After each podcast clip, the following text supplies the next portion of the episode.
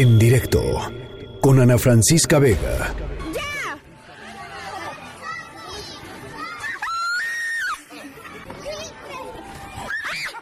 Uno, dos, tres. Una, dos, tres. Ay, pinches pendejos. Ay, marico. Marico, boludo. No me quiero reír.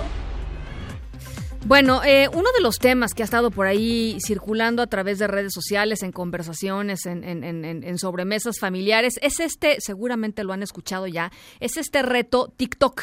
Es un, es un reto que están haciendo principalmente eh, pues, eh, chavos, adolescentes, que eh, eh, circula a través de redes sociales en donde están haciendo una especie de juego que es verdaderamente peligrosísimo, físicamente muy peligroso.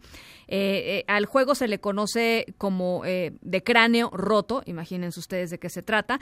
Está, consiste más o menos en tres personas brincando. En el momento en el que la persona que está en medio salta, los que están a su lado le meten el pie, y pues evidentemente esto provoca una caída en seco de eh, la persona que está en medio, en seco hacia el piso. Han habido casos reportados ya de muchos chicos que pues sean eh, tienen daño daño cerebral incluso que, que se han roto eh, eh, el cráneo que han tenido daños vertebrales en la columna en fin hay, niños que están hospitalizados justamente por por este reto. Y, y, creo que valía la pena entrarle al tema desde el punto de vista de qué es lo que llama a todos estos jóvenes y adolescentes a hacer estos retos y a difundirlos a través de internet. Por eso estamos muy contentos de recibir esta tarde por llamada telefónica a Nancy Steinberg, doctora en psicoterapia y creadora del movimiento Prohibido Castigar. Nancy, me da gusto saludarte. ¿Cómo estás? Igualmente me da mucho gusto saludarte, Ana Francisca. Pues yo, yo personalmente estoy muy bien, pero estoy verdaderamente en shock frente a esto que hemos estado observando en los últimos días de este famosísimo reto que sí efectivamente le rompe el cráneo a los chicos. Eh, a, ver, eh, ¿cómo explicar desde la perspectiva de un, de un niño adolescente o de un joven adolescente eh, que, que, esto les parezca divertido, que esto les parezca algo que se debe de difundir? ¿Cómo entiendes tú estas relaciones entre los adolescentes y sobre todo este, este otro plano que es el plano digital, ¿no? que todo lo maximiza y todo se difunde? Pues eso que, que tú acabas de decir, esto último que acabas de decir, es yo creo que lo que está en la base de la como, como explicación de por qué los chicos se involucran en este tipo de actividades. Resulta que como ahora todo se viraliza, todo se digitaliza y todo se difunde a la velocidad del rayo, entonces a los chicos les parece muy divertido, les parece como muy simpático eh, involucrarse en este tipo de cuestiones y diferentes jóvenes tienen una agenda diferente. Por ejemplo, algunos lo hacen por diversión, otros probablemente lo hacen para tratar de ver si son aceptados en el grupo. Claro. Otros, por ejemplo, ¿quién puede saber si no? Si están siendo víctimas de bullying y los están presionando para que acepten participar en el reto. ¿no? eh, otros, eh, por ejemplo, simplemente, pues les parece como divertido y pues vamos a llevarlo y no se, no se detienen a pensar que realmente es muy peligroso aquello en lo que se están involucrando. Ahora, fíjate lo que, lo que es muy fácil es caer en esta eh, eh, conclusión de que el juego en sí es peligroso. Resulta que la aplicación, el juego, puede ser hasta divertido si, por ejemplo, los chicos le dan una aplicación correcta. ¿No? Eh, por ejemplo, si haces una serie de movimientos que pueden ser complicados o alguna cosa, la secuencia es complicada o el tipo de movimientos es complicado. El problema está cuando a alguien se le ocurre algo que es peligroso, lo sube y todo el mundo lo empieza a seguir sin detenerse a pensar que puede tener consecuencias muy graves. Claro. Y otra cosa que yo pienso, esto, esta es una conclusión personal, Fíjate que para los adolescentes la muerte no tiene un sentido de realidad en ellos. Los los viejitos se mueren, los jóvenes no nos morimos. Entonces, se, tienen una sensación un poco como de invencibles, como de, ay, no me va a pasar nada. Y qué divertido, porque te digo, o sea, no, no se sienten realmente amenazados y no se detienen a pensar que realmente están poniendo en riesgo su salud física, pero también su vida. Claro.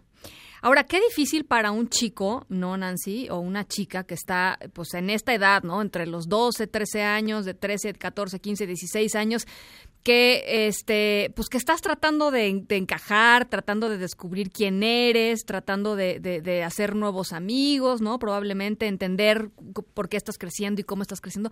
Qué difícil eh, debe ser para alguien así, para un, para un chico, de pronto decir no frente a estos retos que parecen ser muy divertidos porque además, eh, pues esta red social está eh, mayoritariamente TikTok, ¿no? Son más de 700, más de 700 millones de personas ahí metidas, la gran mayoría adolescentes, la gran mayoría haciendo retos no peligrosos, digámoslo así, ¿no? Este, los, los peligrosos son los menos, pero qué difícil debe ser para un chico así, ¿no? Sí, ese es el punto, fíjate es que tú, lo acabas de señalar, es como, es como decir que el celular es peligroso.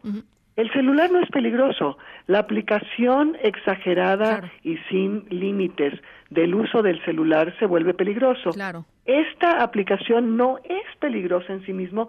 Se, salen cosas incluso realmente divertidas y creativas.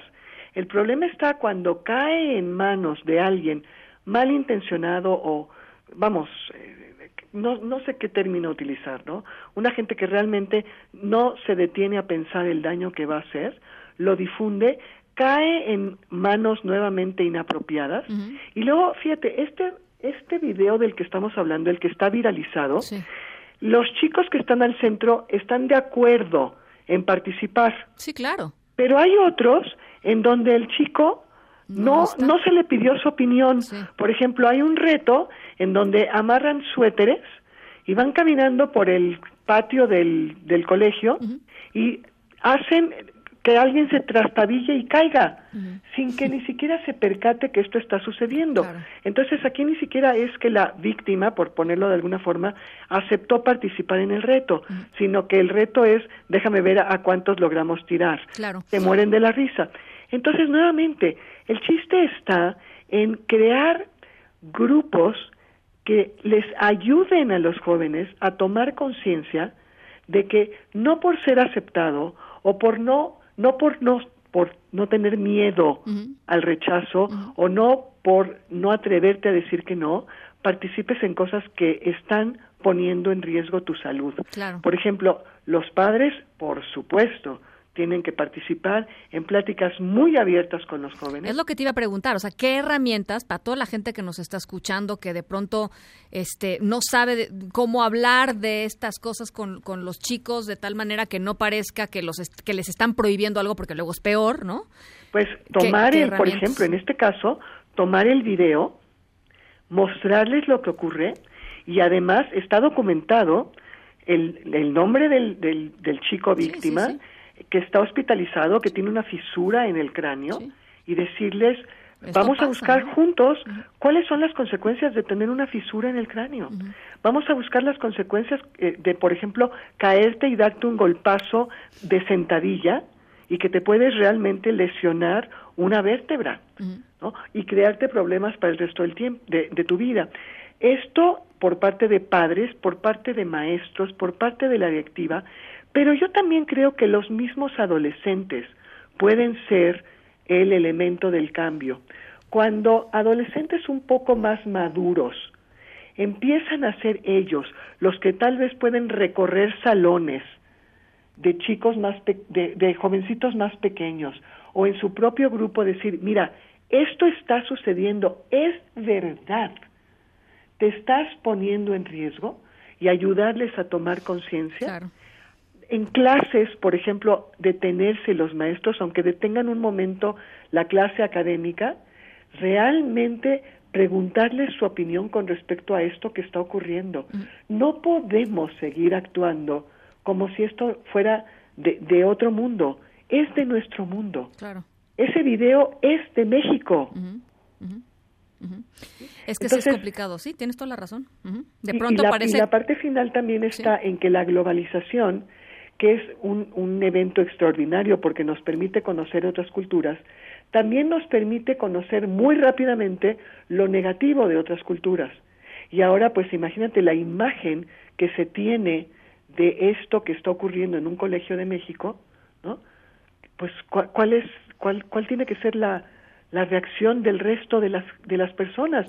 Tómenlo como un ejemplo para saber que te puedes hacer un daño enorme. Tremendo, tremendo.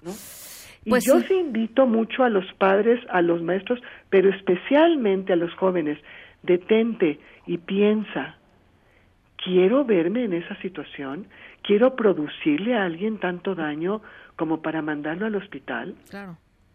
Bueno, y, y, si uno entra, digo, ya no lo quiero ni mencionar para no dar ideas, Nancy, pero si uno entra a ver todo lo que ha sucedido en esta red social, en TikTok, en términos de los de los retos, ¿no? Este que, que, están ah, pues, circulando ahí, eh, es, es realmente, creo, un tema eh, eh, al que hay que echarle mucho coco, literalmente, porque creo que tiene todos los elementos adictivos, ¿no? Para que para que un joven se enganche en este en este tipo de en este tipo de contenidos así como los adultos de pronto estamos enganchados en redes sociales y en Twitter con, con, muchos, eh, sí, pues con muchos eh, elementos muy, muy adictivos, yo creo que, yo creo que estos, eh, esta red social y, y, lo que circula y el contenido que circula les hace todo, muchísimo sentido, digamos, a los adolescentes que están en formación todavía. Tienes, tienes toda la razón.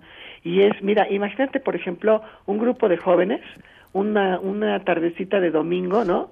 así de que ya comieron y lo que tú quieras y así echados descansando y de pronto, ay, pues ¿qué podemos hacer? Ay, pues vamos a hacer un reto, ¿no? Claro, claro. Y se les ocurre y no, no hay una voz que les diga, oigan, jóvenes, vamos a pensar cuál es el daño en el que nos estamos poniendo, eh, exponiendo, ¿no? Realmente, con que uno solo diga, hey, vamos a entender qué está sucediendo, porque nuevamente, el reto y la idea no, no está, no es negativo. El problema es cuando empiezan a surgir estas ideas tan nefastas que caen en las manos incorrectas y que finalmente lo, lo que estás teniendo es una, pues eh, no me gusta mucho el término, pero lo empiezan a seguir como borregos sin detenerse a, a cuestionarse para pertenecer al grupo, para ser aceptados, para ser parte de el grupo de de la bola y de los más este de los más cool, ¿no? Los cool.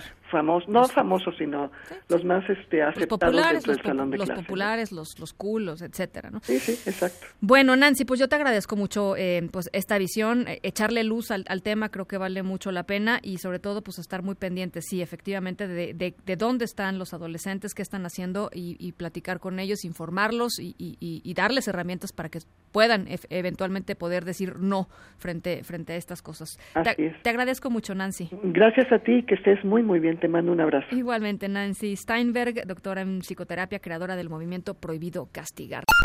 En directo, con Ana Francisca Vega.